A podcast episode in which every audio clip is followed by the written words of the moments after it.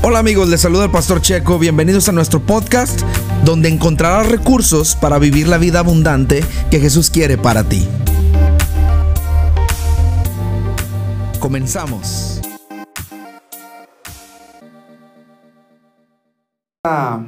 Esta noche vamos a empezar nuestra serie de intercesión y guerra espiritual. Por los próximos cuatro miércoles vamos a estar hablando sobre esto eh, cada miércoles para empezar a desarrollar y equipar la iglesia en estos, en estos dos temas que es uno solo, amén, y que tiene que ver con la oración. Amén, voltea con la persona que está sola dígale, tiene que ver contigo, conmigo y con Dios. La, la intercesión y la guerra espiritual. Es muy importante, es muy importante que en estos tiempos empecemos nosotros a desarrollar nuestra, nuestro estilo de vida de oración y lo desarrollemos. El primer nivel de todo cristiano es la oración normal o la oración común. Ese es el primer nivel en donde todo cristiano empezamos nuestra vida y nuestra relación con Dios.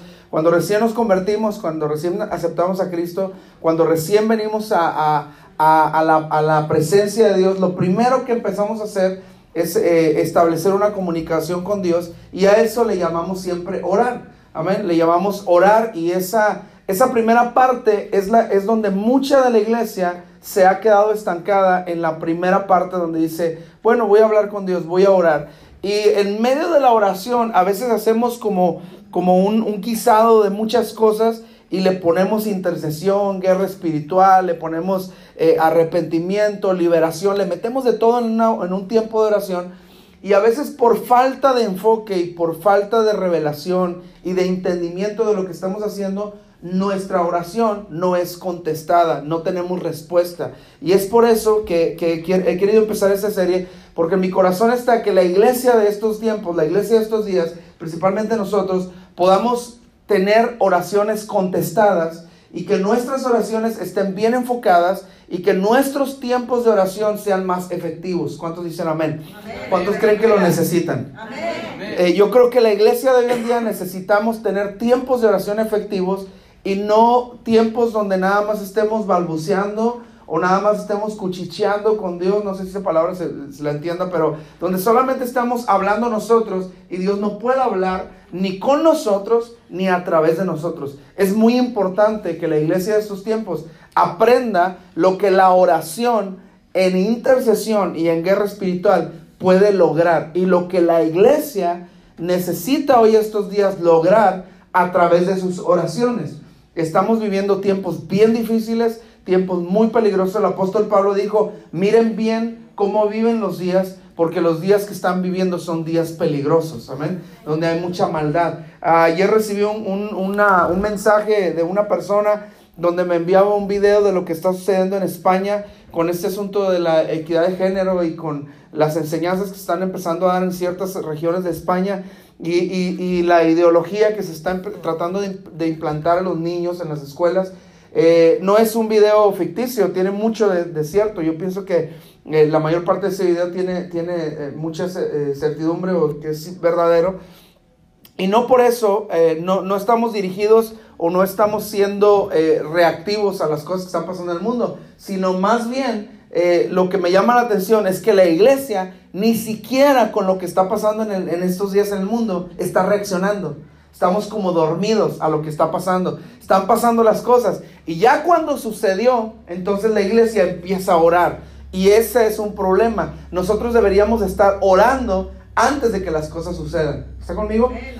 El problema es que no hemos aprendido a desarrollar nuestra oración y no hemos, no hemos salido del nivel de los nuevos creyentes. Y es importante. Entonces vamos a hablar acerca de la intercesión esta noche y vamos a, enfocar toda nuestra atención hoy esta noche acerca de lo que Dios quiere que, que nosotros desarrollemos como iglesia y dónde quiere Él posicionarnos en nuestro tiempo de oración. ¿Cuántos dicen amén? Así es que vamos a empezar entendiendo lo primero. La oración es la capacidad de relacionarnos con Dios y la oportunidad de desarrollar una relación íntima con Él. La oración es la capacidad que tenemos nosotros de tener una relación con Dios. La oración crea una relación con Dios porque es la capacidad de comunicarnos con Él y toda relación necesita comunicación. El pasado mes de, febrero fue el mes del amor y la amistad y, muchas conferencias, muchas pláticas, muchos estudios, muchos eh, momentos de la, del amor y la amistad. Y para todas las parejas, el, el principal motor o el principal combustible que una relación tiene en un matrimonio o una relación de pareja o unos noviazgos es la comunicación. Cuando uno está de novio, el primer, la primera etapa del noviazgo y la primera etapa del matrimonio, la, principal causa de, que causa pasión y que causa intimidad en el matrimonio es la comunicación. Yo me acuerdo que eh, yo duraba muchas horas en el teléfono hablando con Rocío y los recibos de, celular me salían bien grandes. Una vez pagué creo que 7 mil pesos de, celular eh, por estar hablando con Rocío. Hablábamos mucho, hablábamos, hablábamos, hablábamos, hablábamos. Y lo que pasa es que la comunicación es como un combustible que se usa para encender la llama de la relación o de la intimidad. ¿Está conmigo? Entonces con Dios sucede lo mismo. Cuando nosotros tenemos la oportunidad de hablar con Él, eso enciende, es combustible a nuestra relación con Él. Y como tenemos esta capacidad, al mismo tiempo que es una capacidad, se desarrolla en nosotros la habilidad de poder tener intimidad con Dios. ¿Y qué es la intimidad con Dios? La intimidad con Dios no es lo mismo que la intimidad entre un hombre y una mujer que le llamamos a la relación sexual, sino la intimidad con Dios es cuando Dios nos abre su corazón, nos enseña lo que Él quiere, nos enseña lo que Él ama, nos enseña lo que Él desea, nos enseña y nos revela acerca de qué hacemos nosotros en su corazón. Qué lugar ocupamos en su corazón, qué lugar ocupa nuestra ciudad, qué lugar ocupa nuestra región, qué lugar ocupa el, país, qué lugar ocupa lo que está sucediendo a los niños en su corazón, eh, porque entramos en la intimidad, entramos en lo íntimo de Dios, pero sin oración y sin, sin entender que esto nos puede desarrollar en, en su presencia, nosotros nada más entramos, dejamos nuestra lista de peticiones y nos salimos y nos vamos. Y es como si, como si uno llega, el otro día eh, eh, Samantha sacó unos libros de la biblioteca o de la librería y, y, fuimos a regresarlos y llegué, yo no había ido y, y, llegué con él y dije, ¿dónde los vamos a entregar? Dijo, allá adentro en el escritorio. Entonces nos bajamos, fuimos, llegamos ahí al escritorio, tomaron los libros, los escanearon, pusieron el nombre, listo, quedó entregado. Cuando salimos y salimos de la biblioteca o la librería, me doy cuenta que hay una caja y un buzón que dice drop, es una drop uh, books o drop videos, eh, que es para que dejes los videos y dejes los libros allá afuera y no tengas interacción con nadie. Entonces le dije a Samantha, ¿para qué nos bajamos? Los podíamos haber dejado aquí. Muchos de nosotros, nuestra oración es como ese buzón. Nada más llegamos y hacemos drop nuestras oraciones. Ni siquiera nos detenemos hablar con Dios y a esperar a ver qué Dios nos va a decir. Si nos va a contestar en ese momento, si nos va a abrir su corazón, qué piensa Él de lo que estamos orando, qué piensa Él de lo que estamos pidiendo, cuál es su deseo para nuestro día, cuál es su deseo para nosotros. ¿Cuántos dicen amén? ¿Está conmigo? Entonces, esta capacidad tenemos que desarrollarla. ¿Está conmigo? Es una capacidad, pero hay que desarrollarla. Es como si alguien toca un instrumento puede tocarlo mucho mejor de lo que lo toca, dependiendo del desarrollo que la persona le dé a la capacidad que ella tiene. Entonces, orar es una capacidad, pero intimidad es el desarrollo de esa capacidad. Esa frase está muy buena para los que están apuntando. ¿Sí? ¿Ya la agarraron? ¿Sí? ¿Sí o no? ¿Están aquí? ¿No? ¿Otra vez? Ok. Orar es una capacidad que tenemos. Intimidad es el desarrollo de esa capacidad. ¿Sí? A ver, Priscila, si la nota, porque no quiero que se me olvide, porque esa no la tengo en mis apuntes. Ese me queda fluir ahorita. Orar es, el, es la capacidad que tenemos. Todos podemos orar. ¿Cuántos pueden decir amén? amén? Pero no todos tenemos intimidad. Y la intimidad se desarrolla por medio de la capacidad que tenemos de orar. Entonces, el resultado de orar bien, saber orar, aprender a orar y no solamente pedir y no solamente dejar por el buzón las peticiones, va a desarrollar nuestra oración a tal grado que al rato lo que vamos a tener no solamente es oración ni tiempos de intercesión, sino vamos a tener intimidad con Dios. Y eso es muy importante. Una persona sin intimidad es improductiva. Una persona sin intimidad, una persona que no tiene intimidad con su esposo, es una persona que se vuelve estéril. La intimidad, escuche esto ahora sí, la intimidad entre esposo y esposa, en algún momento lo que produce es un hijo. ¿sí? Entonces, cuando el hombre y la mujer llegan a la intimidad, ¿qué sale producto de esa intimidad? los hijos, fruto, ¿está conmigo? Entonces, si usted y yo, nuestras oraciones no han sido contestadas, puede ser que nuestras oraciones simplemente son ir a dejar los libros en, el cajón o en el buzón y no estamos teniendo intimidad con Dios, porque de la intimidad vamos a dar fruto a nuestras oraciones. Eso es muy importante. ¿Está conmigo? La oración es una de las reuniones con menos asistencia en todas las iglesias del mundo, debido a dos, dos factores. Número uno, a la mala interpretación de esta reunión. Se cree que es una reunión donde nada más la gente viene a llorar o a gritar o a pedir. Y yo no tengo nada que pedir, yo no quiero pedir nada a Dios, yo no quiero llorar. Se cree que es una oración para viejitos y viejitas. Se cree que es un lugar, que es una oración, que es una reunión. Se cree que es una reunión donde nada más los más santos pueden estar también. ¿Está conmigo? Y la otra interpretación que se le da es que eh, no hay entendimiento. Vengo y no sé qué hacer en una reunión de oración.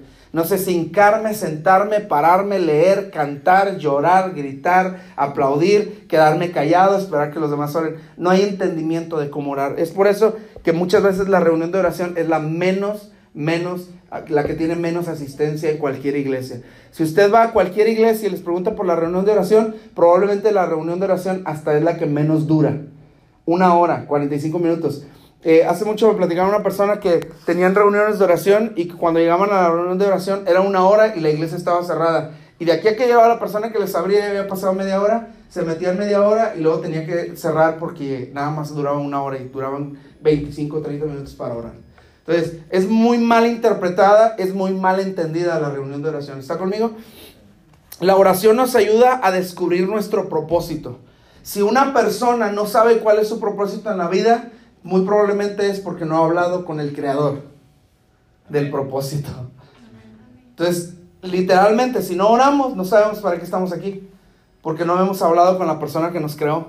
Hay una persona que nos creó, ese es Dios, estamos en sus pensamientos, fuimos creados en base a su deseo, fuimos creados por Él y para Él, dice el apóstol Pablo, porque todo lo que hemos sido creado en la tierra fue creado por Él y para Él, y lo cantamos a veces, pero cuando se trata de orar, no entendemos que orar va a desarrollar nuestro propósito, va a hacernos entender para qué estamos en la tierra. Eh, nos enseña el corazón de Dios y esto es muy importante. No solamente nos enseña el corazón de Dios, sino orar nos enseña la moral de Dios o la moralidad, la moral. ¿Qué Dios piensa de lo que está pasando a nuestro alrededor?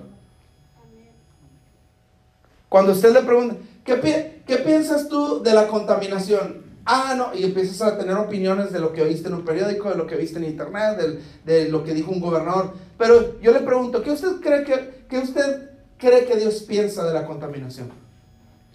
¿Alguno de ustedes le ha preguntado a Dios en oración, Señor, qué piensas tú de la contaminación? Yo, ¿Sabe qué pienso? ¿Sabe qué pienso y creo que Dios piensa de la contaminación? Que es algo que es la falta de autoridad que el hombre ha tenido sobre la tierra, porque en Génesis Dios le dio autoridad al hombre sobre la tierra y la falta de autoridad del hombre sobre la tierra ha provocado la contaminación. El mundo se está acabando no porque Dios está acabando el mundo y porque Apocalipsis dice que el mundo va, a desaparecer en fuego, sino el mundo está acabando porque nosotros hemos sido irresponsables con lo que Dios nos dio en Génesis capítulo 1. Y Dios le dio al hombre la autoridad sobre la tierra. Y eso es muy, muy delicado. ¿Sí? ¿Está conmigo? Entonces es muy importante. Eh, la moral de Dios, ¿qué es lo que Dios piensa acerca de los matrimonios del mismo sexo? ¿Qué es lo que Dios piensa acerca del aborto? ¿Qué es lo que Dios piensa? ¿Cuál es la moral? ¿Qué es lo que Dios piensa del robo? ¿Qué es lo que... Ah, no, pues Dios dijo que los ladrones serán el infierno. ¿Qué es lo que Dios piensa de los mentirosos? ¿Qué es, lo, ¿Qué es lo que Dios piensa del adulterio? ¿Qué es lo que Dios piensa de la fornicación? ¿Qué es lo que Dios piensa de su iglesia aún en la moral? ¿Está conmigo? La moralidad de Dios la descubrimos en la oración. ¿Qué otra cosa sucede en la, en la oración? Nos acercamos a su presencia. No, no es que Dios está lejos, es que nosotros estamos lejos de Dios. Y cuando oramos, nos acercamos a su presencia, lo hacemos presente. ¿Está conmigo? Cuando oramos, hacemos a Dios presente. Donde quiera que usted esté, si usted está en el trabajo y empieza a orar, increíblemente Dios se hace presente. ¿Por qué? No porque Dios no estaba, sino porque usted empezó a declarar que Él está ahí y lo hace presente, lo hace, se hace consciente de que Dios está ahí. ¿Está conmigo? Pero muchas veces se nos olvida que Dios está ahí. Se nos olvida que Dios está ahí. Se le cae, se le cae un billete a alguien y vimos que se le cayó y se nos olvida que Dios está ahí. Nos dan feria de más y se nos olvida que Dios está ahí. ¿Está conmigo? Y, puedo decir algunos otros ejemplos, pero no le quiero atinar a nadie.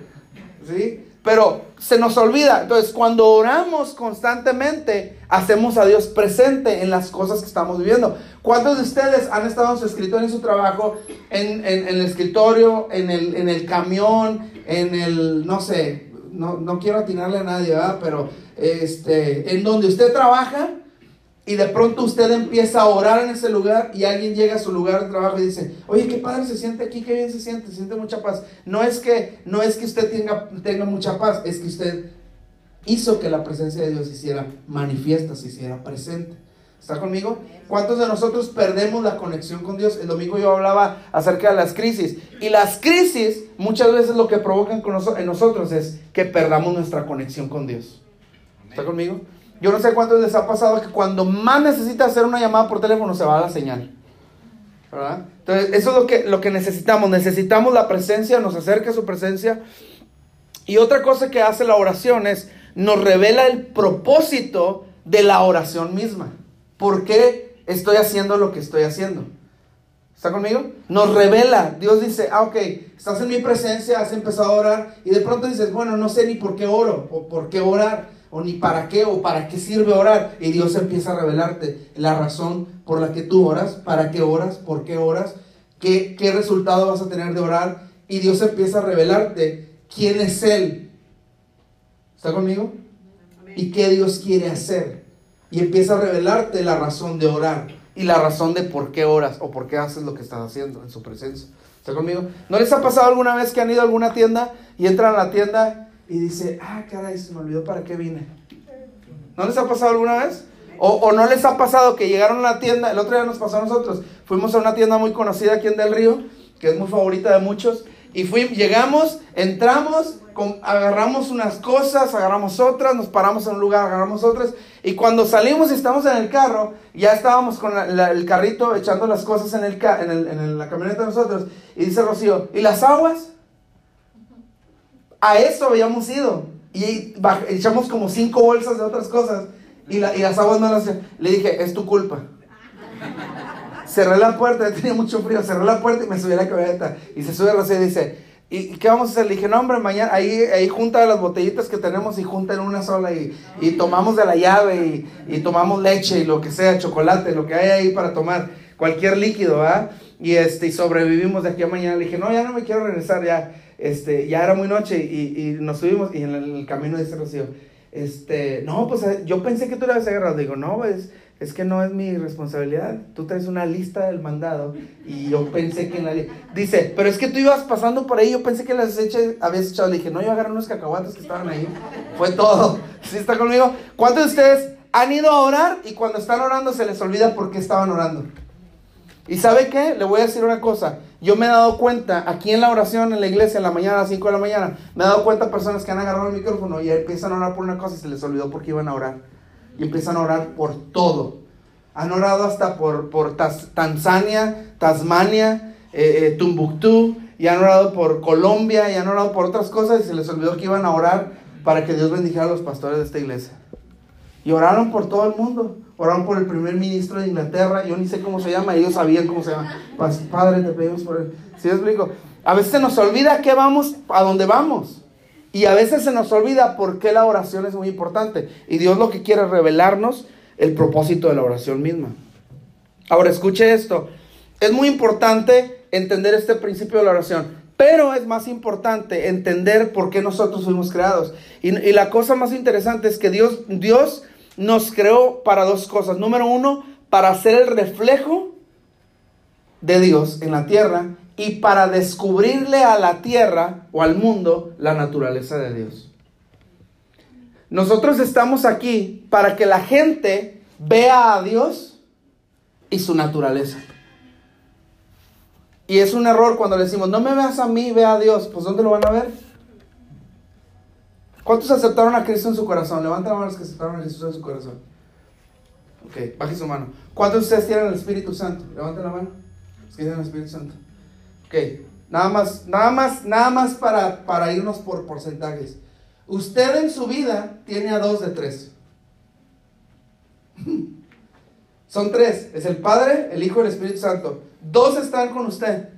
Jesús está en su corazón y el Espíritu Santo está en su ser. Y lo, la cosa peor es que el Espíritu Santo, no peor de malo, sino, sino para nosotros de carga, es que el Espíritu Santo puede estar en nosotros, sobre nosotros. Y fluye a través de nosotros. ¿Está conmigo? Y muchas veces ni eso dejamos que el Espíritu Santo haga cuando le decimos a la gente, no me veas a mí, ve a Dios. Y la gente dice, bueno, pues déjame, voy a ver ese árbol. Y quieren ver, la, quieren ver el árbol y ver a Dios. Y por eso luego las canciones de, ah, vi el árbol y vi a Dios. Pero no te ven a ti y vean al diablo. No me veas con la cerveza en la mano, no me veas a mí, ve a Dios. Pues y luego, va, y luego algunas personas van a sacar el pasaje donde Jesús estaba en una fiesta y convirtió el agua en vino. ¿Está conmigo? Pero es el propósito. ¿Por qué estamos aquí? El propósito principal es porque Dios quería manifestarse al hombre y era a través del mismo hombre. Nosotros somos su reflejo y nosotros debemos de demostrarle al mundo su naturaleza. ¿Cuál es la naturaleza de Dios? Que Dios es amor. Y muchas veces el amor no fluye a través de nosotros. ¿Está conmigo? Y estas dos cosas juntas, el carácter y la naturaleza, las dos cosas juntas, ¿sabe qué dan como resultado? Lo que dan como resultado es el carácter moral de Dios. La gente dice, ah, esto piensa Dios de lo que está pasando en el mundo. Ah, esto piensa Dios de lo que, de lo que está pasando con los niños. Ah, esto piensa Dios de la contaminación. Ah, esto piensa Dios del aborto. Ah, esto piensa Dios. ¿Sabe por qué? Porque la iglesia deberíamos demostrar el carácter moral de Dios. Pero la iglesia, dijo, dijo Rennie McLean, dijo, la iglesia ha caído en uno de los peores pecados de la historia. Y el pecado más grande que la iglesia está cometiendo hoy en día se llama silencio. Cuando las cosas empiezan a suceder, la iglesia se calla, no dice nada. Hay marchas, hay manifestaciones de, de, de personas de grupos este, eh, ambientalistas y la iglesia callada. La iglesia no dice nada. Cuando la iglesia debería ser la que está demostrando el carácter moral de Dios. ¿Qué Dios piensa sobre lo que está pasando? El otro día iba, iba, iba, de aquí de la iglesia a la casa en la noche y iba escuchando una entrevista que le estaban haciendo a un artista y cuando iba escuchando la entrevista, le preguntan, ok, vienes a presentar tu película, vienes a presentar tu material, pero queremos hacerte una pregunta. Tú eres de Venezuela. Dinos en tus palabras qué es lo que está pasando en Venezuela y cómo esta crisis se puede terminar. Cuando le preguntaron eso, me quedé pensando, si yo estuviera en ese programa y me preguntaran, Pastor Checo, ¿usted qué piensa de lo que está pasando en Venezuela? Me quedé pensando, no sabría qué contestar. Y esa, y esa noche me fui a la casa y a la noche estaba, estaba orando y estaba preguntando al Señor, Señor, ¿tú qué piensas de lo que está pasando en Venezuela? ¿Qué piensas? ¿Qué hay en tu corazón? ¿Está conmigo? ¿Qué piensa Dios? ¿Qué hay en el corazón de Dios acerca de lo que está pasando? ¿Qué es lo que realmente Dios desea para ese país, para esas, para esas personas, para, nuestros hermanos venezolanos? ¿Qué es lo que Dios piensa? Y, lo mismo sucede cuando llegan y te dicen, oye Seferino, hay una persona robando aquí. ¿Qué piensas tú? No es qué piensas tú, es qué piensa Dios. Oye, ¿qué te parece, Elisa, si movemos los números así, así, así? Y, y hacemos esto y esto. ¿Qué piensas? No te están preguntando qué piensas tú, están preguntando qué piensa Dios. Oye, ¿qué te parece si, si hacemos esto con los estudiantes? Y así, ¿Qué piensas? No te están preguntando qué piensas tú. Tú estás ahí para demostrar el carácter moral de Dios. ¿Está conmigo? Y, eso es, ahora sí, ahora sí, no cabe el, no me veas a mí, ve a Dios. Porque Dios dice, y bueno, ¿y por medio de quién me voy a reflejar? Si tú eres mi imagen, yo te creé a mi imagen y semejanza. ¿Está conmigo? Volte con el que está solo y dígale, ¿qué piensa Dios? Ahora, escuche esto. La comunión con Dios, la comunión con Dios, o sea, la oración, la comunión con Dios, nos va a dar como resultado el carácter de Dios en nosotros. Cuando una persona se junta y convive mucho con otra persona, lo que sucede es que si Ramiro y yo empezamos a convivir todos los días, nos hablamos, nos mandamos mensajes, vamos a comer, este, eh, eh, eh, empezamos a platicar de proyectos y todo, puede pasar dos cosas. La primera es que puedan pensar que el pastor es gay. O Ramiro. O los dos. La segunda cosa que va, va a pasar es que donde vean a Ramiro por, por la edad y por la, por la posición, donde vean a Ramiro, van a decir, mira, ya habla igual que el pastor. Mira, ya piensa igual que el pastor. Y cuando le pregunten, oye, ¿qué crees que si en la iglesia hicieran eso? No, el pastor no le va a gustar eso. ¿Por qué? Porque se está haciendo una transferencia de carácter. ¿Está conmigo? Se está haciendo una transferencia de carácter. Entonces, cuando una persona y otra empiezan a tener mucha relación, se hace una transferencia de carácter. Mire, yo le voy a poner un ejemplo bien sencillo. Cuando, cuando Rocío y yo empezamos a ser novios, Rocío era de las que lloraba por todo. Una flor, ¡ah! lloraba. La dejaba en su casa, lloraba. ¿Por qué estás llorando? No, es que lo amo mucho. ¿Ah? no, ya no quiero que se vaya. ¿Está conmigo?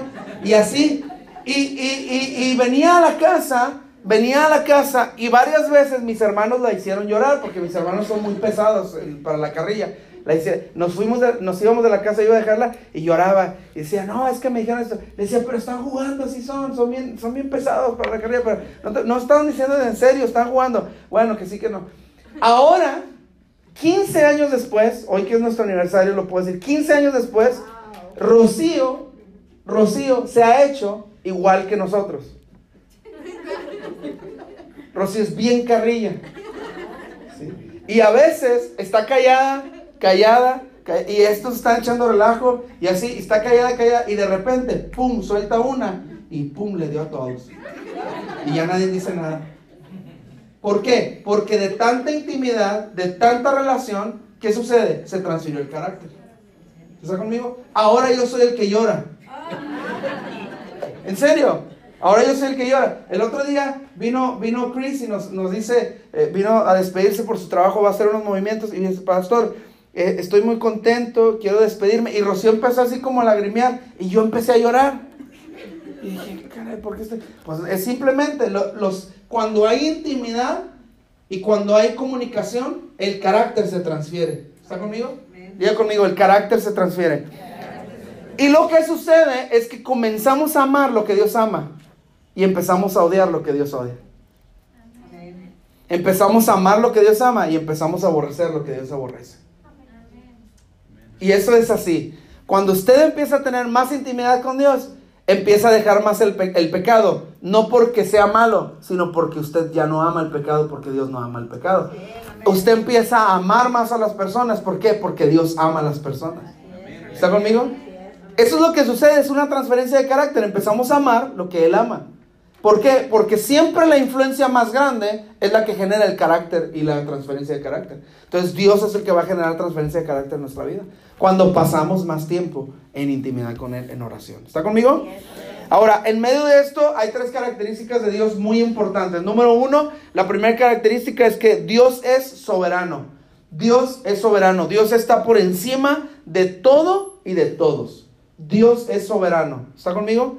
Ahorita le voy a dar algunos pasajes para, entrar en intercesión. Esto se lo estoy dando para que podamos poner un fundamento donde estamos caminando. Dios es soberano, Dios está por encima de todo y por encima de todos. ¿Está conmigo? Dígalo, conmigo, dígalo después de mí. Dios está por encima de todo y de todos. Número dos, Dios está limitado por su palabra. Qué increíble que un Dios soberano que está por encima de todos y de todo, está limitado por su propia palabra. ¿Está conmigo? Dios que es soberano, que es el dueño del, del, del oro y la plata, iba a decir nada. No, no, no, si no es el dueño del universo, lo limita él mismo. Dice que, dice la palabra, que no hallando por quién jurar, juró por sí mismo. ¿Está conmigo? No hay por quién más jurar. Y juró por él mismo. Pero lo que, lo que sucede es que Dios como no hay otra palabra mayor y su palabra es por encima de todo, cuando Él habla, Él mismo se limita. Y en Génesis, cuando Dios creó al hombre, Él le dio autoridad al hombre y le dio eh, señorío al hombre sobre la tierra y se lo dejó al hombre, pero Él se quedó con el poder. Y su palabra quedó escrita y por siempre Dios está limitado por el hombre en la tierra. Y eso es bien increíble, porque mientras que nosotros no levantamos intercesión, Dios no puede influir, Dios no puede venir, Dios no puede hacer hasta que el hombre le dé permiso legal a Dios. Y cuando el hombre dice, Señor, te necesitamos en esta ciudad. Entonces Dios dice, perfecto, hay un grupo de personas que me está dando autoridad legal para yo entrar en mi acuerdo y empezar a trabajar en la ciudad. Nunca dejará de cumplir sus promesas. Nunca, nunca va a dejar de cumplir sus promesas. No importa quién seas, cómo seas, qué hagas, qué no hagas, Dios siempre va a cumplir sus promesas. Amén, amén. Y número, eh, número tres, o inciso C, Dios nunca violará su palabra. Dios nunca va a violar su palabra. Cada vez que usted ve una inundación y que vea que, ah, se está, se está inundando la ciudad y, y va a crecer y parece que se va a acabar el mundo, Dios dijo en el libro de Génesis que nunca más el hombre moriría anegado. O sea, el agua nunca más iba a matar al hombre o destruirlo. Entonces es imposible que Dios viole su palabra. Dios lo prometió y así lo ha cumplido. ¿Está conmigo? Entonces es muy importante que entendamos esto, porque de esa misma manera Dios está limitado y ha puesto una ley y siempre necesita la autorización del hombre para intervenir en la vida del hombre. Dios no interviene en tu vida a menos que tú le digas, Señor, te necesito, y lo reconozcas. Y tú le pidas, Señor, ven. Jesús lo enseñó de esta manera en Mateo capítulo 6. Jesús en, Mateo capítulo 6, sí. El Señor les enseña a los discípulos y les dice, ¿saben que les voy a dar una clave en la oración? Cuando ustedes oren, siempre digan estas palabras. Padre nuestro que estás en los cielos, santificado sea tu nombre. Venga a nosotros tu reino y hágase tu voluntad en la tierra como en el cielo. ¿Qué les estaba diciendo? La única manera en que Dios puede venir a intervenir en la enfermedad, venir a intervenir en la pobreza, venir a intervenir en el calentamiento, venir a intervenir en las ciudades, venir a intervenir en la contaminación, en lo que está pasando, es cuando tú le hablas a Dios y como intercesor dices, ven y haz tu voluntad en la tierra como en el cielo. Te damos autoridad. ¿Está conmigo? Cuando una ciudad o cuando un pueblo o cuando una familia, alguien se levanta y dice, Señor, te doy autoridad para que vengas y entres. Tenga cuidado porque entonces cuando Dios viene y entra, hace lo que Él quiere hacer cuando tú le das la autoridad a Dios para que venga y lo haga. Pero Dios siempre está esperando. Apocalipsis lo leí, eh, lo leí hace dos domingos y Apocalipsis dice, yo estoy a la puerta y llamo. Si alguno oye mi voz y abre la puerta, entraré a él. No dice Dios, yo voy a venir y voy a romper la puerta y me voy a meter. ¿Quieras cenar conmigo o no quieras cenar? Yo voy a traer la cena y voy a sentarme a cenar. No, Dios dice, yo estoy a la puerta y llamo. Y si alguno abre la puerta, yo entraré a él, cenaré, con él y él conmigo. Eso muestra el carácter de Dios. Dios no va a irrumpir en un lugar nada más porque sí. Dios irrumpe cuando la gente empieza a clamar por favor, Señor, ten misericordia de nosotros. Segunda, segunda Crónicas dice que si el pueblo se humilla y empieza a clamar a Él, entonces Él va a venir y va a sanar la tierra. Hay clave, hermano. eso es clave para nosotros, para la oración, para la intercesión. ¿Está conmigo? Ahora, algunos de ustedes dicen, bueno, ¿y eso a mí qué? ¿Eso, ¿Eso cómo me va a servir a mí en la vida diaria? Pues es que es la vida diaria de todo creyente, la oración. No hay otra cosa. Si usted se aburre de orar, pues entonces usted se aburre de su propósito y muy pronto el enemigo lo va a matar. Física, espiritualmente, espiritual y físicamente lo va a terminar matando porque usted pierde su propósito en la tierra. ¿Para qué existe si no va a manifestar a Dios? Por eso hay mucha gente, por eso los grandes hombres famosos, millonarios, ricos, eh, actores, eh, comediantes, terminan suicidándose porque se dan cuenta que todo lo han hecho sin Dios y al final de cuentas todo lo que se hace sin Dios no tiene propósito. Porque dice, dice el Señor, apartados de mí nada podéis hacer. Y cuando se dan cuenta que lo tienen todo, pero no tienen nada, es que el hombre, déjenme le explico esto, el hombre tiene un hueco que ese hueco nada más se llena con Dios. Amén. ¿Está conmigo? El hombre tiene un hueco y ese hueco, ¿cuántos de ustedes han armado rompecabezas alguna vez en su vida? ¿Cómo se llaman los rompecabezas en inglés? Bueno, esos ya saben, qué bueno que sí saben. ¿Cómo, cómo, cómo, cómo se arman? Se ponen las piezas y de repente estaban en la mesa y una pieza se te cayó y el, el rompecabezas no está completo y aunque, pare, aunque sea la de la esquina, pero peor si se te cayó una del medio. Y tú lo quieres ver bien, pero algo le falta, algo le falta. Así está el hombre tiene dinero, tiene riqueza, tiene fama, tiene fortuna, tiene mujeres, tiene sexo, tiene, tiene aviones, tiene lo que sea. Pero sin Dios sigue con el hueco, porque hay un hueco en el hombre que solamente Dios lo puede llenar. ¿Está conmigo? Y de eso se trata esto. La oración se trata de eso. La oración es ese hueco en el cristiano que no se puede llenar con estudios bíblicos. Hay gente que se la pasa estudiando estudios bíblicos, estudios bíblicos, estudios, y nada jala, no funcionan esos estudios bíblicos. ¿Por qué? Porque no están reforzados ni basados en la oración. Toda palabra tiene que estar fundamentada en la oración. La oración es la base del creyente porque la palabra sin Dios no puede ser viva. ¿Está conmigo? Y necesitamos la intimidad con Dios. Entonces es muy importante. Ahora, escúcheme esto. La intercesión fue creada debido a estas tres características de Dios. Por eso Dios creó la intercesión para todos nosotros. ¿Por qué? Porque Dios está limitado por su misma palabra. Entonces Dios dijo, vamos a levantar intercesores, personas que abran las puertas. Así, imagínense eso. Personas que abran las puertas. Personas que me abran la puerta de las escuelas. ¿Cómo? Intercediendo. Estaba, estaba leyendo una estadística hace ratito de una página que se llama churchleaders.com que dice, eh, ah, ah, no, este no era, es que eh, copié la otra. La, la estadística decía eh, así, que el, que el 57% de los estudiantes les gustaría orar antes de ir a clases. El 57% de los estudiantes en América les gustaría ir a orar antes de ir a clases. Hicieron una, una, una encuesta y el 57% de los estudiantes les gustaría ir a orar antes de ir a la escuela. Y se me hizo muy interesante esa estadística porque nosotros ya empezamos a orar antes de ir a la escuela. ¿Sabe cómo se llama eso? Abrirle la puerta a Dios de los salones de nuestros hijos sin que nosotros vayamos a pelear al salón.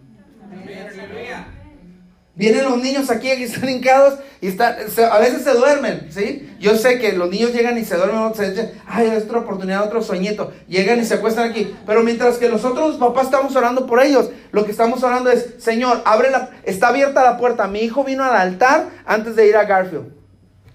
Mi hijo, mi hijo vino a abrir la puerta antes de ir a, a 9. Mi hijo vino a abrir la puerta antes de ir a esta escuela. Mi hijo vino a abrir la puerta. Y la puerta está abierta, Señor. Puedes entrar. ¿Por medio de quién? Por medio de los niños que están orando y teniendo intimidad con Dios los lunes en la mañana.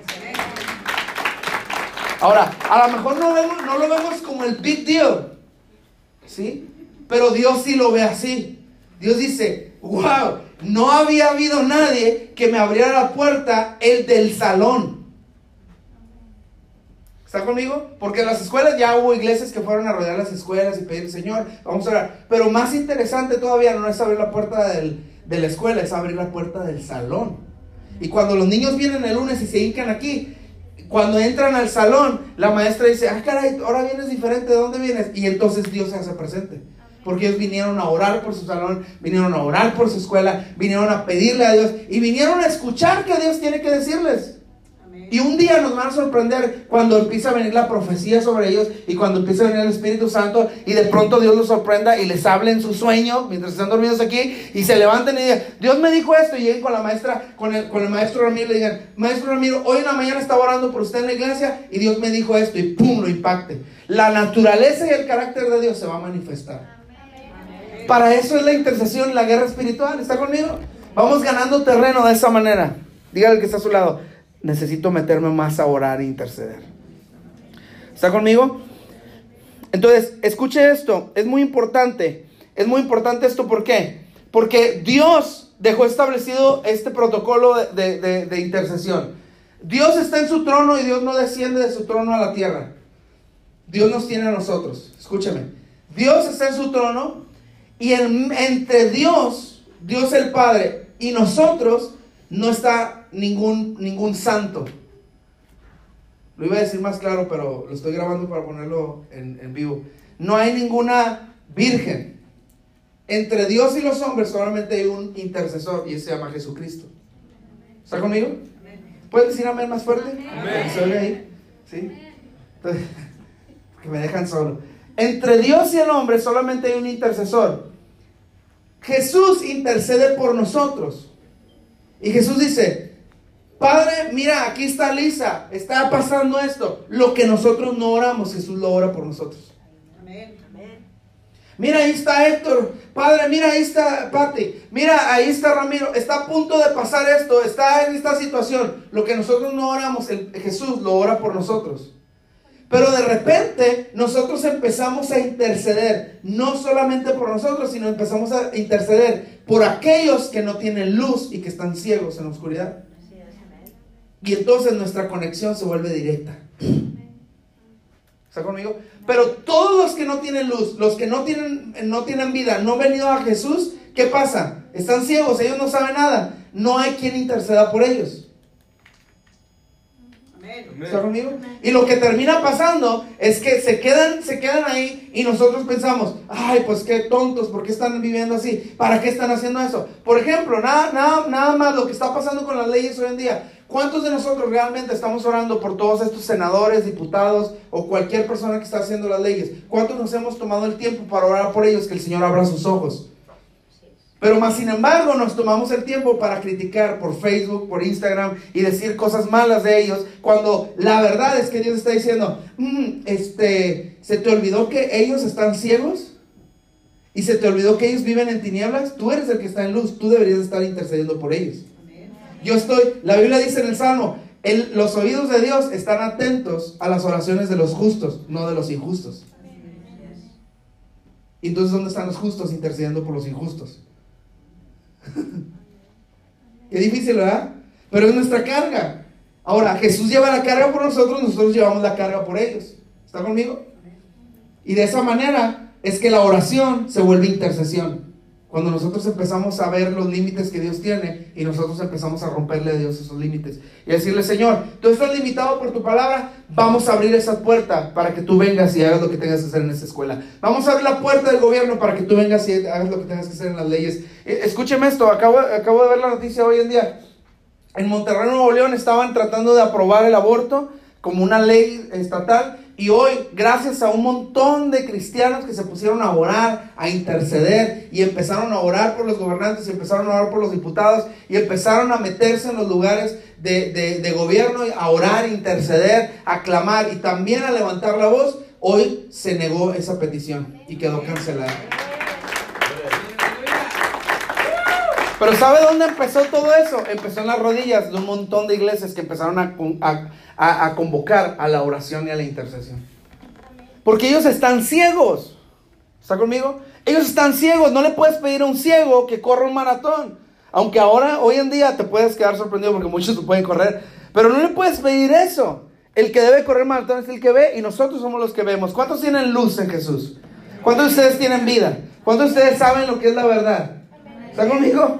Entonces es muy importante que entendamos este, este, este protocolo que Dios ha puesto. Interceder, el hombre es, es esto, interceder es esto, escríbalo si quiere. Interceder es el hombre dándole derecho legal a Dios en la tierra para que haga su voluntad. Qué largo, ¿ah? El hombre dándole derecho legal a Dios en la tierra para que haga su voluntad. Intercesión es nada más que cuando vienes a la mañana y empiezas a interceder, estás en tu casa y empiezas a interceder por tus hijos, estás en donde sea que empieces a interceder, le estás diciendo, Señor, te estoy dando, te estoy firmando el derecho legal para que tú te metas, para que tú hagas lo que tengas que hacer. Cuando empiezas a orar por tus hijos donde quiera que estar y el enemigo está tratando de atacarlas y empiezas a interceder por ellos, tú le estás diciendo, Señor, él no tiene derecho legal, yo te estoy dando derecho legal para que vayas y los toques, los alcances, hagas algo con ellos. Y eso es lo que tenemos que hacer nosotros. ¿Está conmigo? Es el hombre, la intercesión es el hombre dándole derecho legal a Dios en la tierra para que haga su voluntad. El hombre dándole derecho legal a Dios para que haga su voluntad. Es muy importante que entendamos que Dios nunca rompe sus promesas. Diga conmigo, o después de mí, Dios nunca rompe sus promesas. Dígale que está a su lado, Dios nunca rompe sus promesas. Pregúntele a la persona que está a su lado, si está lejos de alguien, acérquese y pregúntele, ¿Dios te ha prometido algo? Hay una Biblia, si usted quiere saber si Dios le ha prometido algo, compre esa Biblia, se llama la Biblia de las promesas. Y las promesas vienen en colores o vienen en, gris. Y usted puede leer las promesas que hay. De hecho, la Biblia que yo tengo tiene todas las promesas en, en, subrayadas en gris. Y usted se puede dar cuenta, si usted dice, no, nunca un profeta me ha venido a decir nada, nunca el pastor no me ha dicho que Dios me está prometiendo, vaya a leer la Biblia en esos subrayados y dése cuenta, todas las promesas de Dios son para usted y son para hoy. Es, eso que le acabo de decir es como si yo les hubiera dicho, hermanos, ahorita tenemos el servicio, les vamos a dar mil dólares a cada quien. ¿Qué, hubieran dicho? Amén. Pero fíjense lo que le estoy diciendo. Le estoy diciendo que todas las promesas que están en la palabra son para usted y son para hoy. Y alguien va a decir, ¿no me les pueden dar cash? Escucha esto, siempre que vemos a los hombres de la Biblia haciendo algo sobrenatural, no era porque ellos querían hacerlo o porque ellos podían hacerlo. Era simplemente hombres que le dieron una oportunidad legal a Dios para hacer algo en la tierra y Dios los usó, usó sus cuerpos. No sé si me expliqué lo que, lo que acabo de decir, pero está bien interesante eso. Siempre que usted ve a un hombre haciendo algo sobrenatural, por ejemplo, Elías oró y que cayera fuego del cielo, no era Elías ni el poder de Elías, era Elías dándole derecho legal a Dios sobre la naturaleza. Dios, Elías orando, Señor, manda fuego sobre este altar, consume el holocausto, la, la, leña, las piedras y el agua, y aún el polvo, consúmelo. ¿Qué dijo Dios? Ah, perfecto, ya hay alguien que me acaba de dar un derecho legal para manifestarme de lo natural a lo sobrenatural. Y se oye y se ve la columna de fuego que está bajando del cielo y está consumiendo todo a tal grado que cuando se acercaron y vieron no había piedras, no había leña, no había, no había eh, holocausto y, la tierra estaba consumida. cuál, es la, ¿Cuál es la manifestación de la que la tierra estaba consumida? Toda la, tierra se había convertido en cristal. Estaba cristalizada porque el fuego había, había bajado y había consumido la tierra. ¿Y qué, estaba, qué es lo que pasó? No, no, Elías no tenía poder para hacer caer el fuego del cielo. Elías oró. Y el fuego cayó. Oro José. ¿Sí está conmigo? Entonces, cuando usted ora por algo y algo sobrenatural sucede, no es que usted tiene el poder sobrenatural. Dios se mantuvo, mantuvo, con el poder, pero usted le dio derecho legal a Dios para que él viniera y dijera, voy a usar a Ramiro y voy a usar su cuerpo. Cuando puso la mano sobre esta persona y el poder de Dios fluyó a través de él porque necesita un cuerpo Dios para manifestarse en la tierra. Así es. ¿Y sabe quién es ese cuerpo? Es usted y soy Nosotros somos ese cuerpo que Dios quiere usar para manifestarse en la tierra. No me, no me lo creen. Ah, este cuerpo, pastor. Así como estoy, sí. Si nos juntaran a todos nosotros, yo pienso que este pensamiento ha venido a mi mente. Si nos juntaran nosotros, a todos nosotros como si fuéramos Play-Doh. ¿Sí saben qué es, verdad? ¿Sí saben? La plastilina es Play-Doh. Sí. Si nos juntaran a todos nosotros, nos juntaran así y lo hicieron un molde y nos pusieran ahí adentro, usted no se imagina lo, lo increíble y bello que saldría de eso. Pensamos que saldría un monstruo. Yo creo que si nos juntaran a todos nosotros, lo único que, lo único que saldría de ese molde sería Dios.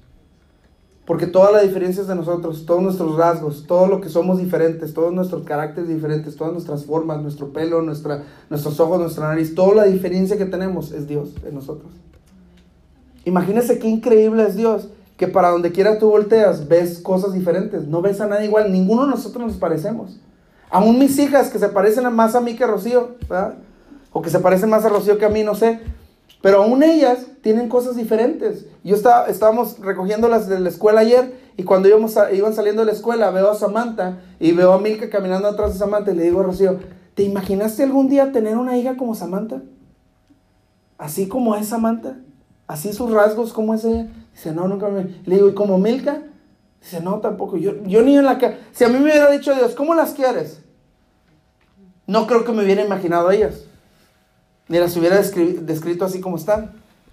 Usted, usted piensa y dice, ay Señor, ¿por qué no me hiciste más flaquito? Bueno, esa es otra cosa. Pero, pero usted ay, ¿por qué no me hiciste más alto, más chaparro? No, es que somos únicos. Somos la creación de Dios, somos así. Y de la misma manera Dios quiere revelar su carácter al mundo por medio de nosotros. ¿Está conmigo? Es muy importante que entendamos esto. Mateo 18, 18. Vamos a ver así entrar unos versículos para ir cerrando, ¿ok? Ya vamos a terminar. Mateo 18, 18. Mateo 18, 18. Si lo podemos poner por favor en la pantalla. Mire lo que dice. De cierto os digo que todo lo que atéis en la tierra será atado ¿dónde? En el cielo. Y todo lo que desatéis en la tierra será desatado ¿dónde? En el cielo. Esa es una oración o esa es una instrucción de gobierno. ¿Hay hambre, ¿Hay hambre en nuestra ciudad? En el gobierno de Dios no hay hambre. Entonces, si en el gobierno de Dios no hay hambre, no podemos permitir el hambre aquí. Y la primera acción de todo gobierno es la comunicación. Dios, ven, interviene en, en nuestra ciudad porque hay hambre. Envía comida, Señor. le abrimos el derecho legal a Dios por medio de la intercesión y de la oración y Dios desciende y empieza a venir la comida. Nadie me creyó, ok, vamos a, vamos a ir a algo más, algo más pequeño. Señor, no hay nada en la alacena. En el cielo las alacenas están llenas. En mi casa está vacía. ¿Qué está pasando? Tu reino no está aquí. Pido que venga tu reino a mi alacena, a mi pantry, ¿sí? a mi refrigerador. ¿sí? Pido que tu gobierno invada mi casa con todos los ejércitos de ángeles. De repente, de repente, Dios me hizo sentir que te trajera esta despensa.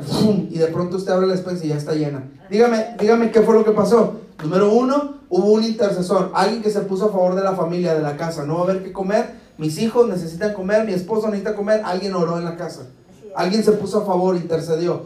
¿Qué es la segunda cosa? Le abrió derecho legal a Dios. Le dijo, Dios, te permito que entres a mi casa y vengas y llenes la alacena. Y número tres, Dios usó un cuerpo para mostrar lo sobrenatural de él y vino y trajo comida. Eso es un ejemplo muy práctico, muy práctico. ¿Está conmigo? Pero es lo que Dios está esperando, no solamente de personal, del refrigerador, de la alacena, del tanque de la gasolina. Dios lo está esperando de su iglesia, de su iglesia para del río. De su, no, pues, bien poquitos amenes. ¿Qué pasó? ¿No aman del río? Oye, yo no soy ni del río ni de Acuña, yo soy de Guadalajara. Y yo amo Acuña del río. Y ahora, ya, nomás porque no es, no es viernes, pero si no traería mi camisa de los ramos. ¿No aman del río? ¿No sienten nada por del río? ¿No sienten feo cada vez que cierran una tienda aquí en del río? ¿Que se van a tener que ir a Eagle Pass o a San Antonio? Bueno, a San Antonio si queremos ir de paseo. Pero, ¿no sienten feo cuando algo pasa aquí en del río? Sí, amén. Sientan, hermanos, dice la palabra de Dios, si tú no puedes procurar la paz de la ciudad, entonces no cumples tu propósito donde Dios te envió. Y si usted está aquí en del río, usted tiene que sentir algo por del río. Amén, amén. Cuando usted va por las calles y un pozo y otro, usted tiene que sentir algo por el río y empezar a interceder, Señor. Así intercedimos por esta ciudad, esta, esta calle. Pati y Jaime empezaron a abrir la oración aquí cuando empezamos en la iglesia, aquí, aquí en este lugar. Y empezaron a orar porque la calle estaba bien fea. Y empezaron a orar, orar. Al año, a los seis meses al año, empezó el plan. Y pusieron el anuncio, ya no pavimentar, mi hermano Pati. Pastor, ¿qué cree? Ya el Señor contestó nuestra oración, ya van a pavimentar. Alguien puede decir, ah, no, ese plan lo tenían en la ciudad desde hace 10 años, pero ¿por qué no lo habían cumplido? No lo cumplieron hasta que alguien empezó a orar por la ciudad.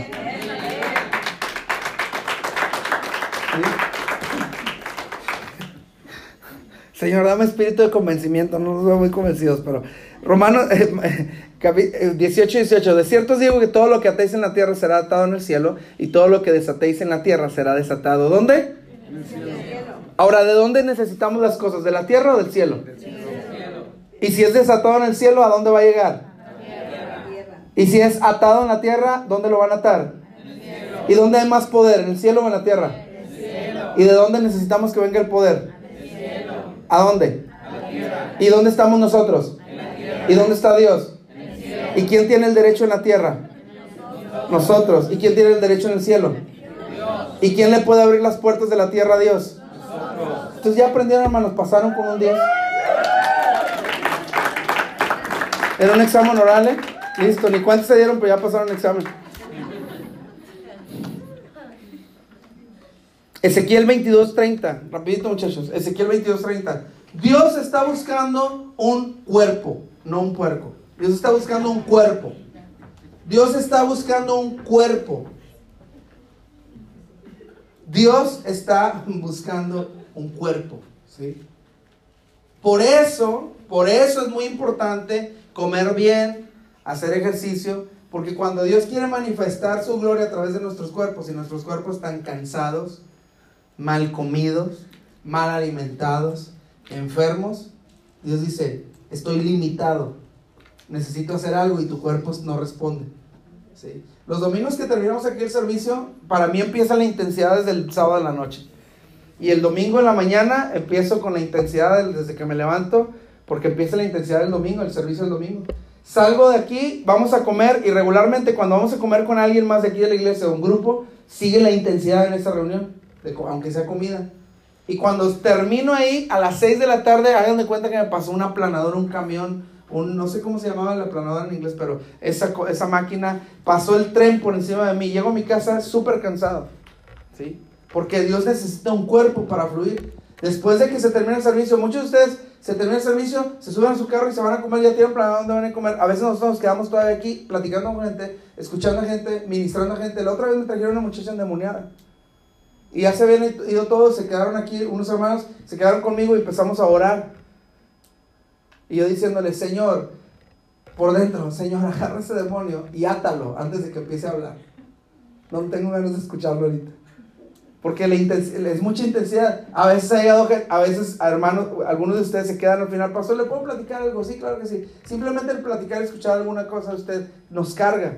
¿sí? Ahora, gracias a Dios que yo puedo soltar mis cargas sobre el Señor como pastor. ¿Está conmigo? Pero el cuerpo se, se cansa, el cuerpo se, necesita intensidad y Dios quiere usar nuestros cuerpos. Ezequiel 22, 22 30 dice, y busqué entre ellos hombre que hiciese vallado y que se pusiese en la brecha delante de mí a favor de la tierra. Búsquenlo en inglés también, por favor. Para que yo no la destruyese. Imagínense, Dios está a punto de destruir la tierra y dice Dios, déjame buscar a ver si hay un hombre que se ponga enfrente de la tierra que voy a destruir para yo no destruirla. Eso me dice algo bien interesante, muy profundo que no está en los apuntes. Eso me dice que el poder de Dios es tan grande, pero su acuerdo con el hombre es mucho más grande que si un hombre se pone a favor de la tierra, todo el poder de Dios se detiene. Qué increíble, ¿verdad? Qué increíble que Dios no viola su palabra. Dios puede estar con todo su poder listo para destruir un lugar, pero si un hombre se para y dice, o se hinca y dice, Señor, te pido que perdones esta tierra, perdónanos de los pecados, son gente que no sabe, que no ve. Es lo mismo que pasó con Jesús cuando estaba en la cruz. Todo el poder de Dios estaba a punto de caer sobre la tierra. Y Jesús hace esta oración bien poderosa de intercesión. Y ahí empezó Jesús a interceder y dijo, Padre, perdónalos porque no saben lo que hacen. Amén, Dígame si no intercedió por todos nosotros. Amén. qué, tremendo, ¿verdad?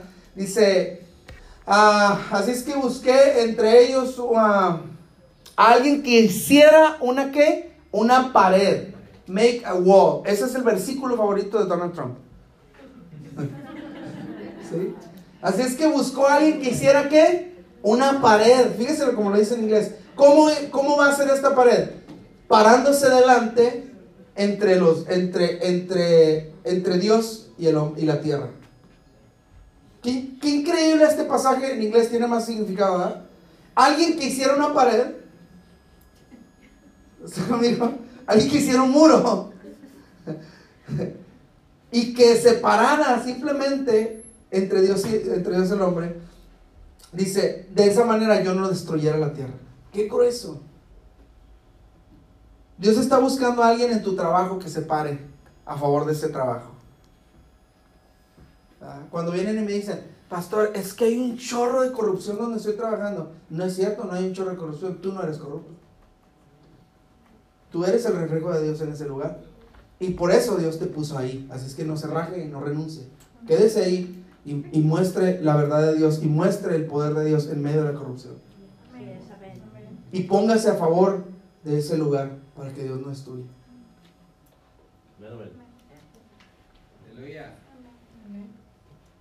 Todos los que están diciendo amén estaban a punto de renunciar. no, no se crea.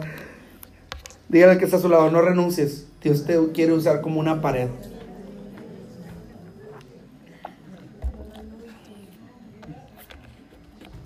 Por eso Dios te puso ahí. Es bien profética esta enseñanza.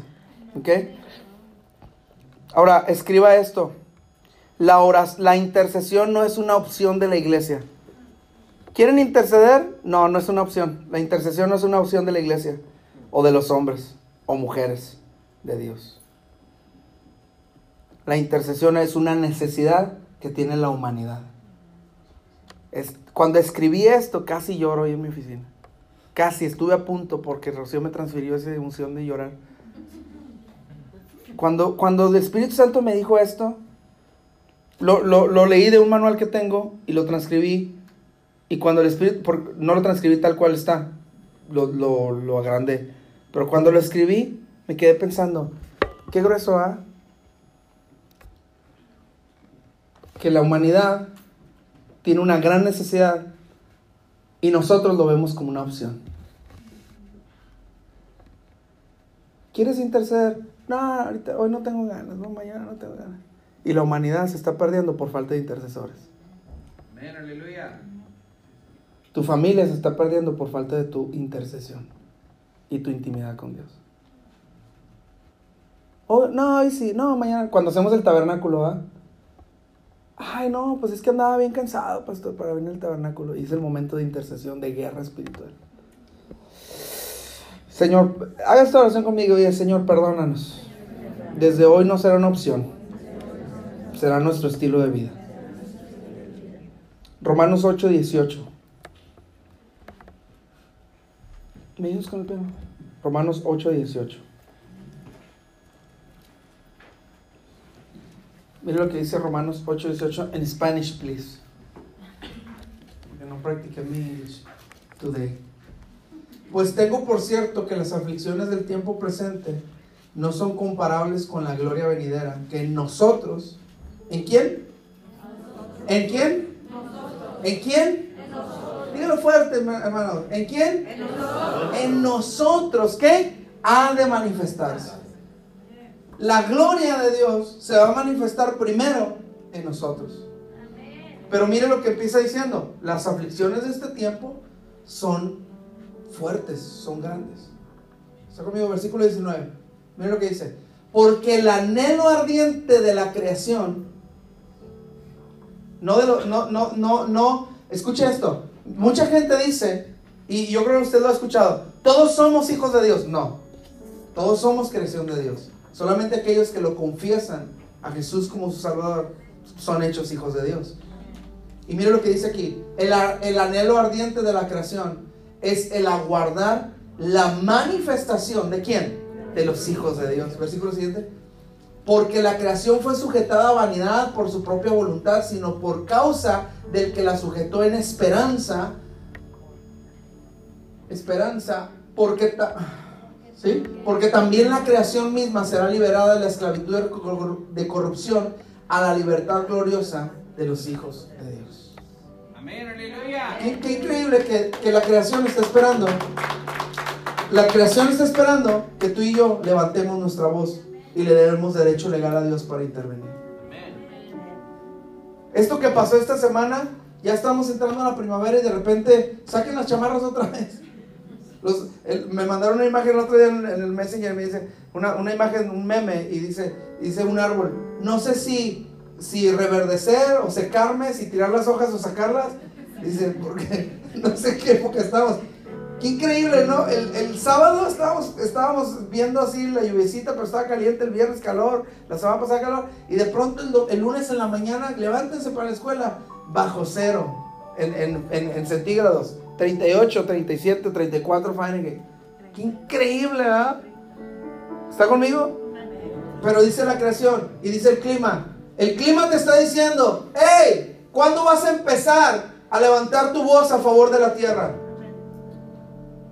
Te estoy mandando señales de que los días se acercan, de que el tiempo final se acerca. Te estoy mandando señales de que hay gente que está perdiendo. ¿Cuándo vas a levantar tu intercesión? ¿Cuándo vas a pelear por tu familia? ¿Cuándo?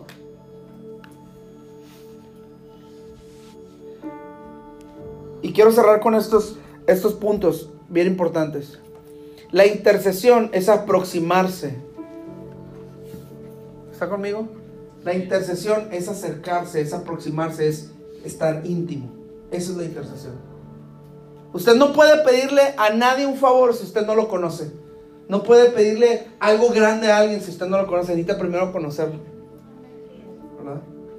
Y es lo mismo, la intercesión es, te acercas a Dios y tienes intimidad con Él. Interceder es ponerte entre dos personas o tomar el lugar de otro. ¿Cuántos de ustedes, cuántas mamás alguna vez se pusieron delante de su esposo por sus hijos? No le pegues al muchacho, no le pegues al chamaco, no le pegues al niño, no le pegues, no, no le regañes. ¿Cuántos de ustedes se han puesto alguna vez a favor de sus hijos, hermanas? Ay, pero si mi hijo se porta re bien, y es un vago, ¿verdad? Primera. Es, es bien bueno, mijo. Para vender droga. ¿verdad? Es bien bueno, mijo, sí, para tomar cervezas. El máximo tiene el número uno ahí en el cuadro en el bar. First, first place. ¿verdad? Está en el honor roll en el bar. ¿Está conmigo? Pero las mamás se ponen a... Eso, eso se llama intercesión. Ponerte en el lugar de otro, ponerte en medio. Ahora, piense usted las personas por las que usted necesita ponerse en medio. El pueblo de Dios estaba haciendo lo malo delante de Dios y Dios dijo, los voy a destruir. Y salió Moisés y se paró delante de Dios. Éxodo 30, 32, 31. No lo busquen. Éxodo 32, 31. Dice que eh, Moisés, Samuel, Moisés se paró delante de Dios y dijo, Dios, ¿para eso los sacaste? ¿Para destruirlos? Calma tu ira, Dios, contra ellos. Es tu pueblo, perdónalos. Un solo hombre calmó la ira de Dios contra millones de personas, porque salieron millones de personas. Un solo hombre calmó la ira de Dios. Se paró delante de Dios. Y, y Moisés, me imagino que hizo así, Señor, es tu pueblo, no lo destruyas. Porque él acaba de ver cómo Dios escribía los mandamientos. Dios le acaba de decir, no te puedo mostrar toda mi gloria porque te puede destruir. Voy a pasar solamente y vas a ver mis espaldas. Y cuando Moisés se paró delante de Dios, le dijo, no lo destruyas a todos. Me imagino que Moisés haber hecho. Para sentir cómo lo consumía el fuego de Dios. Cuando de pronto le dijo, está bien, pero ahora- ahora yo hablaré contigo y ellos me oirán a través de ti. Qué grueso, ¿ah? Pero ese es un intercesor.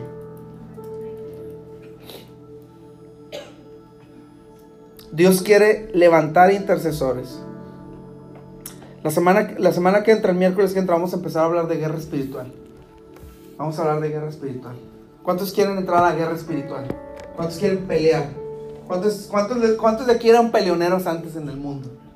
Que no le pueden decir mi alma porque usted decía lo que sea. ¿Ah? Son palabras que no puedo decir en la iglesia. ¿Ah? Yo me imagino que Severino debe haber sido de esos de, de esos Robin Hood del mundo, ¿verdad? No toquen a los pobres. Y aquí viene Severino. Sí.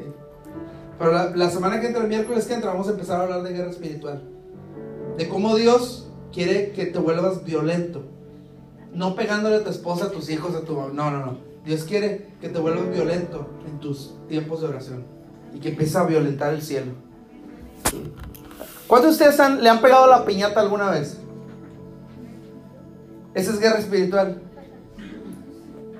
Eso me lo dijo el Espíritu Santo ahorita. La piñata es el cielo, se está moviendo. Adentro de la piñata están los dulces, las bendiciones, la salvación, todo eso. Pero han visto a los niños que llegan a la piñata con el palito y no le, no le hacen nada a la piñata. El otro niño que, ándale, mijo, pégale. ¡Ah! no, no. Y el papá pasa con el niño pa, pa, pa, le pega dos, tres veces. Pero siempre hay un niño violento que todo el mundo dice, ay, viene Miguelito. Este, Y siempre el niño violento lo dejan al último. No, espérate, Miguelito, ahorita, ahorita, Miguelito. No hay ningún niño que se llama Miguelito, ¿verdad? Espérate, Miguelito, espérate, Miguelito, espérate, espérate, espérate. Y lo están esperando y Miguelito está, está listo para darle a la piñata. Y luego le dan el palo a Miguelito, lo sueltan a Miguelito y eso se llama el reino de los celos sufre violencia y solamente los violentos lo arrebatan. Y llega Miguelito y llega y ¡pa! ¡pa! Le tumba la cabeza a la muñeca, era una Barbie, le tumba la cabeza casi cae la niña de la fiesta. ¡ah! Y Miguelito, no importa, vienen los dulces. Y le empieza a pegar y sale una pata para allá sale otra y el vestido se abre y se caen los dulces. ¿Sabe que esa gente es la que necesita Dios ahora en estos días? Gente violenta que sepa pegarle a la piñata. Qué buen ejemplo para hablar de guerra espiritual, ¿verdad? El miércoles que entra vamos a hablar de eso. Hoy Dios necesita dos tipos de personas. Una, necesita adoradores. Juan 4:24. Que le adoran en espíritu y en verdad. Y la otra, el otro tipo de personas que Dios necesita es intercesores. Ezequiel 22:30. ¿Habrá alguien esta noche aquí que diga, yo me quiero poner, Señor, delante de ti por mi familia? Habrá alguien aquí este día que diga, Señor, yo me quiero levantar a favor de mi ciudad. Habrá alguien aquí que diga, Padre, yo quiero levantarme a favor de mi, de mi negocio o del trabajo donde estoy. Hay mucha maldad, pero ellos no conocen, ellos están ciegos. Ellos no saben nada. Yo soy el que tengo la palabra, yo soy el que tengo el poder, yo soy el que tengo la autoridad. Si usted no está escuchando, es importante que hoy tome una decisión de ser un intercesor y de llevar su oración al nivel más alto. Llevar la oración, llevar la práctica de la oración al poder de la intimidad. A conocer el amor de Dios, a conocer el corazón de Dios y poder mostrarle al mundo el carácter y la naturaleza de Dios.